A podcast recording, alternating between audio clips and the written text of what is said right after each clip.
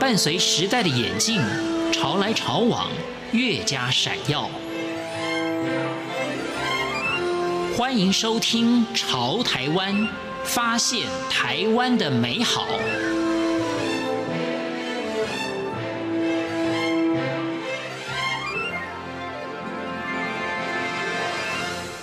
各位亲爱的听众朋友，您好，我是李正纯。不知道大家是不是还有印象，在上个月的节目，我们曾经介绍过位在台湾北部新竹关西的一间具有上百年历史的老房子——三合院，现在叫做罗屋书院。这个老房子现在的守护者罗世龙先生，把它打造成为一个可以体验客庄文化的据点。那事实上，这个罗屋书院，或者说我们讲新竹关西，它就是位在台三线这条非常重要的台湾南北向公路的沿线。这条台三线是很多客家朋友或者客家村庄的重要的据点。为什么客家朋友都会选在台三线？这个又叫做内山公路，感觉它的这个地势比较偏山区。据了解呢，就是客家朋友的祖先来到台湾的时候，就发现到，诶，这些地方的景观也好，或者地势也好，跟祖居地很类似，所以呢，就觉得很有亲切感。那今天节目当中，我们要继续的来介绍，也是位在台山县，也是位在新竹关西的一个故事。在关西呢，有一个范家十子登科的传奇，可以说台山县的沿线几乎无人不晓。他们是北宋名臣范仲淹的后代。这范氏老宅的第一代主人范朝登先生的十个儿子，个个成就非凡，成为在地的教育典范。其中第八个儿子范光第先生，拥有美国夏威夷大学哲学博士的学位，在美加任教了四十年。十几年前，他从加拿大的大学退休之后，决定落叶归根，回归故乡，就开始整理。祖先所留下来的一片土地，取名叫做拇指园，因为他这个地方呢，三面环溪，形状像拇指，所以呢，他就把它取名叫拇指园。范光帝把父亲留下来的这一片荒地，辟建成一个完全有机的自然农园，把自己喜欢的老庄哲学付诸实践。不但自己跟家人过着返璞归真、自给自足、天人合一的休闲生活，还把这个生活哲学推广给普罗大众，要让朋友们一起来分享现代陶渊明的生活。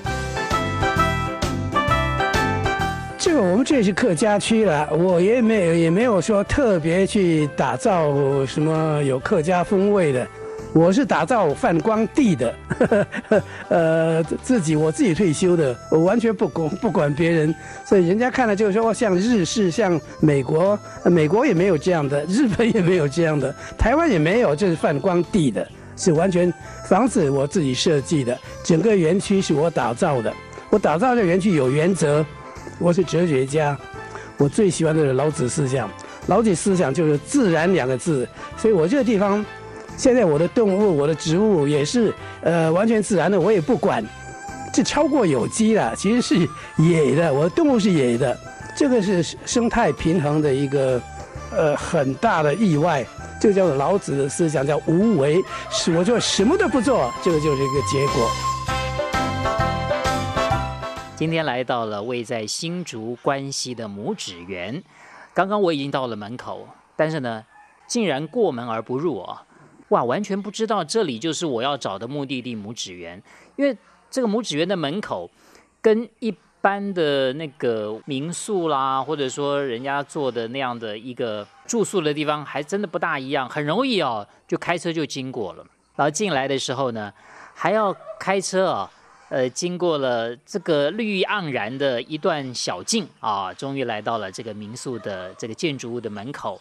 那么我们的主人范光第博士呢，呃，在门口欢迎我们。刚刚我才知道，他说他八十几岁了，在国外住那么久，就会想就在国外就就定居下来了哈。那是什么样的原因又让你回到台湾来，回到你的故居？两个最大的原因呢、因为我已经在国在国外呃成家立业，快退休了，OK，四个孩子都在国外。呃，长大他也没，他们完全是外国人一样，对，因为他母亲又是美国人，所以我以前梦想都没有梦想会回来退休嘛。呃，但后来因为各种因素，呃呃，最大的因素是快快六十岁的时候，人开始老了，有有一点想要母亲嘛。每次回来看他，他说：“你什么时候回来啊？”母亲，你出去留学应该回来的嘛。到他去世之前都一直问我：“你什么时候回来啊？”对儿子，对不对？所以我一直挂念在心，觉得哎，突然想就应该回去。以前各种原因啊不能回来嘛啊。呃，后来这些都变了，所以可能回来了，呃，所以要呃要回来落叶归根。还有两个原因嘛，因为我是十兄弟，我是老八，其实前五五哥以上，大哥跟我差不多差二十岁，我留美，他之前日治时代他留日，所以我前几个哥哥看过，有时候反正基本上不认识，你知道吧？不太认识，所以我六十岁的时候，大哥八十岁了。OK，所以我当当后来我常常回来看他们，我就哎就心心想，我可很哎能能余年啊，跟跟哥哥们一起过多好，想要就兄弟情啊，所以是回来第二个原因。第三个是健康的问题，因为我在国外开头不懂健康的道理，呃，很不乱吃。呃，吃的很胖，是什么病都来了。在中年的时候，后来我研究健康长寿之道，呃，其中我得到一个大总结论是病都吃来的，呃，吃的吃的食物都不可靠，所以我基本上不敢吃外面的生别人生产的东西，呃，所以那我怎么办？只要能自给自足，自己生产自己东西多好，呃，我正好有遗传到这块地。呃，加拿大非常好，非常好，但它半年基本上半年冬天，半年不能种东西，呃，太冷，所以我就我就是回来的一大原因。所以回来我经营这个地方就需要把它打造成一个健康的，呃，起码是有机的了，呃的农场，生产我自己的食物。结果我做到了，听起来这个亲情的召唤力量还是蛮大的啊，就是也为了陪陪家人。呃，又为了健康着想啊，就就就来到这里。可是打造一个生态民宿，这本来是你擅长的吗？还是也也是有一点点，就是说，就是试试看。一方面嘛，我我在这里长大的，在乡下长大，我从小会种东西。第二个是我自己兴趣，我很喜欢做农事，种东西，看它长大。哦，尤其现在我种一些很多叫做新兴果水果。就国外新进来的，从来没吃过的，啊，那个成就感，OK，你种种成功，又生出来一个新的新的，你一辈子没吃过的果子，那个我我现在年纪那么大了，兴趣越来越少，那是我的 大兴趣之一。此外这一甲地，我八十岁，我一个人做，我有有也不用机器，OK，呃，大家客人来说，哎，你不是太辛苦了？没有辛苦的问题，辛苦是工作为了赚钱辛。做你不想做的，做你想做、做你喜欢做的东西，一点没有辛苦的问题。但是我看啊，就很多生态民宿，或者说就是外面的一般民宿啊，当然也会打造的绿意盎然了哈。可是你刚刚提到，就是你这里还有很多动物，呃，很多蛮野生的那个植物的感觉。你的理念是什么？我的理念，我是哲学家，一辈子研究哲学，呃，主要哲学研究是西方哲学，呃，我在。外面有一点名气，哲学界也是因为研究，呃，维根斯坦是西方最难懂的哲学家。但我我其实我最喜欢，我现在完全觉得是我的老师，我的朋友是老子。OK，所以我现在这里做的一切，完全根据老子思想，也是我自己的思想。OK，我就是两个字：自然嘛。呃，所以我的我的指导原则就是我做一切事情。我问，我就问我自己：当然有些难人为的因素不不可能没有，呃，也一定有很多，尽量减少。所以我就问我自己：这对自不自然？合乎自然的，我我我我就做；呃，不合乎自然的，我尽量少做。你你你看看你你你现在你左右一看，我这就没有没有塑料的东西，我非常讨厌 塑料的东西。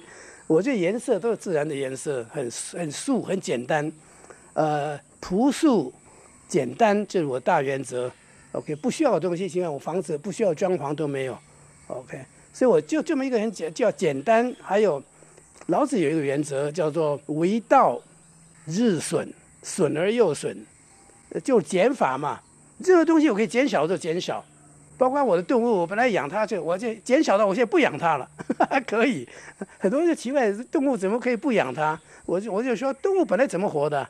你要供供应这个好够好的环境够大，动物本来就自己生活的。你以为它靠人了？它它们不靠人了，是人靠它。我们都搞错了，所以我们这个地方跟普通民宿是是很不一样了，对不对？台湾之音传到全世界，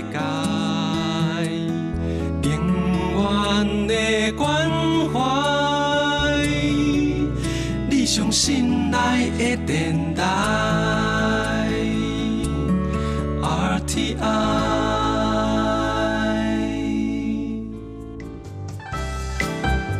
范光地博士特别提到，他的生态民宿是会挑客人的。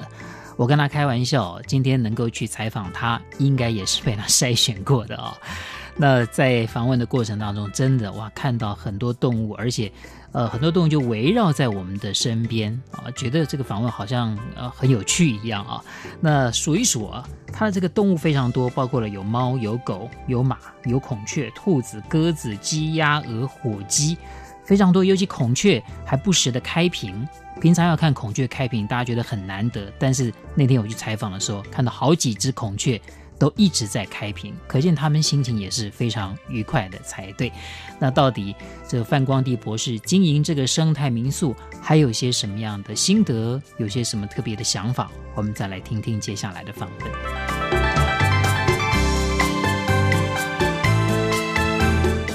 我是客家人，我最近写一个等于一个回忆回忆录嘛啊，其中我就有一段我就讲我是客家人，呃，对我什么意义？我在乡下长大，我们小时候在日治时代，但日本人其实对我们他开头不管我们前前前四四十年不不太管，我们过的还是汉人的生活。我在家里，我们小的时候就讲客家话，没有别的话。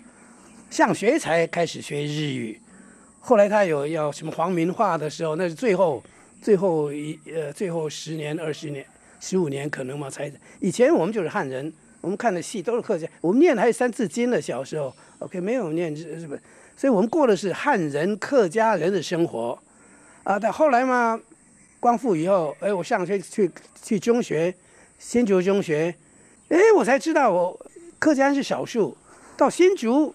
大部分就是闽南人，还有一些外省人。那个时候，哎，我就突然知道，哎，我他们看着我们客家人是乡下土包子，是我也觉得很土，光着我那时候没有鞋子，光着脚，什么都不懂，乡下来的农夫。后来去台北更是，去台北，我去那个时候，呃，师大附中，现在师大附中，呃，我那一班五十多个学生，两个闽南人，一个客家人，我唯一一个客家人。所以我后来到新竹上学的时候，但我才发现。我客家人原来在台湾那么少数民，少数族群呢、到现在为止，我一直以客家人为傲。我觉得我很行啊。你觉得我土包子？我我觉得我一点都不输你们呢、我就不懂这个自信心哪来的。客家人在在台湾是最穷的地方，住在乡下，又是土包子，又没钱，又没有教育。但他会像我父亲，为什么那么注重教育？所以结论很简单，客家人的自傲来哪里呢？像我父亲，他自己不会，开头是文盲。他自己一直告诉我们，我们是范仲淹有名的宋朝的宰相的，我是第三十代子孙呢，这样教育我们。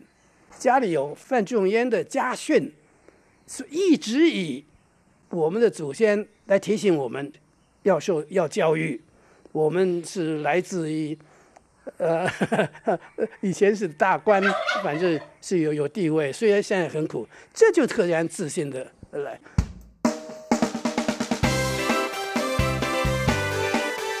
各位亲爱的听众朋友，今天节目非常谢谢大家的收听，我是李正淳，朝台湾，我们下次再会。